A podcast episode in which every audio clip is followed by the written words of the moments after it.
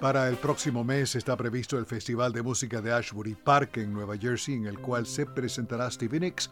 Ashbury Park es la ciudad costera de Nueva Jersey que Bruce Springsteen puso en el mapa. En ese lugar está la galería Transparent Clinch, en la que su dueño, el artista visual Danny Clinch, exhibe las fotografías que le ha tomado a Bob Dylan, Tupac Shakur, Johnny Cash, Blind Melon, Fish, Green Day, Stevie Nicks, Beastie Boys y Radiohead el fotógrafo y cineasta, nominado al premio Grammy, comenzó como pasante para la fotógrafa estadounidense Annie Leibovitz. El Festival Musical de Ashbury Park, Nueva Jersey, tendrá lugar los días 17 y 18 de septiembre.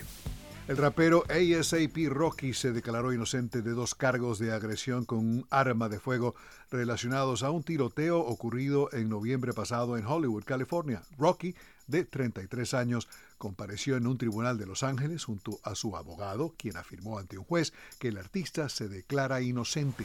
Según la Fiscalía de Distrito de Los Ángeles, Rocky, cuyo nombre es Rakim Myers, apuntó con un arma semiautomática a un hombre durante una discusión.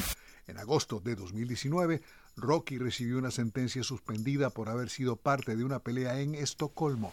El rapero y dos miembros de su séquito fueron condenados por patear y golpear a un joven de 19 años tras una discusión. Rocky y la cantante Rihanna tuvieron un bebé el 13 de mayo, al cual nombraron Riri.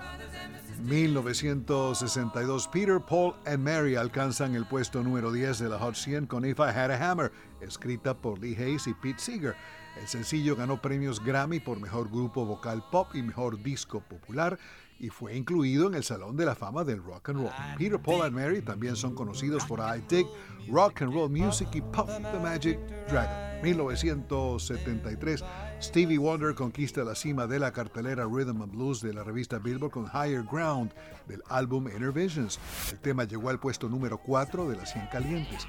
El álbum también produjo Living for the City que llegó al primer lugar en la cartelera Rhythm and Blues y ganó Grammy a Mejor Canción de Rhythm and Blues.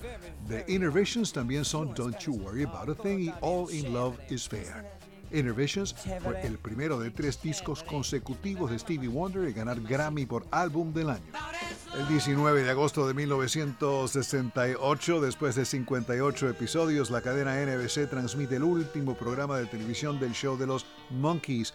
Otras cadenas transmitieron reposiciones del programa en años siguientes. En la televisión de entonces también eran populares programas como Banana Split. Alejandro Escalona, Voz de América.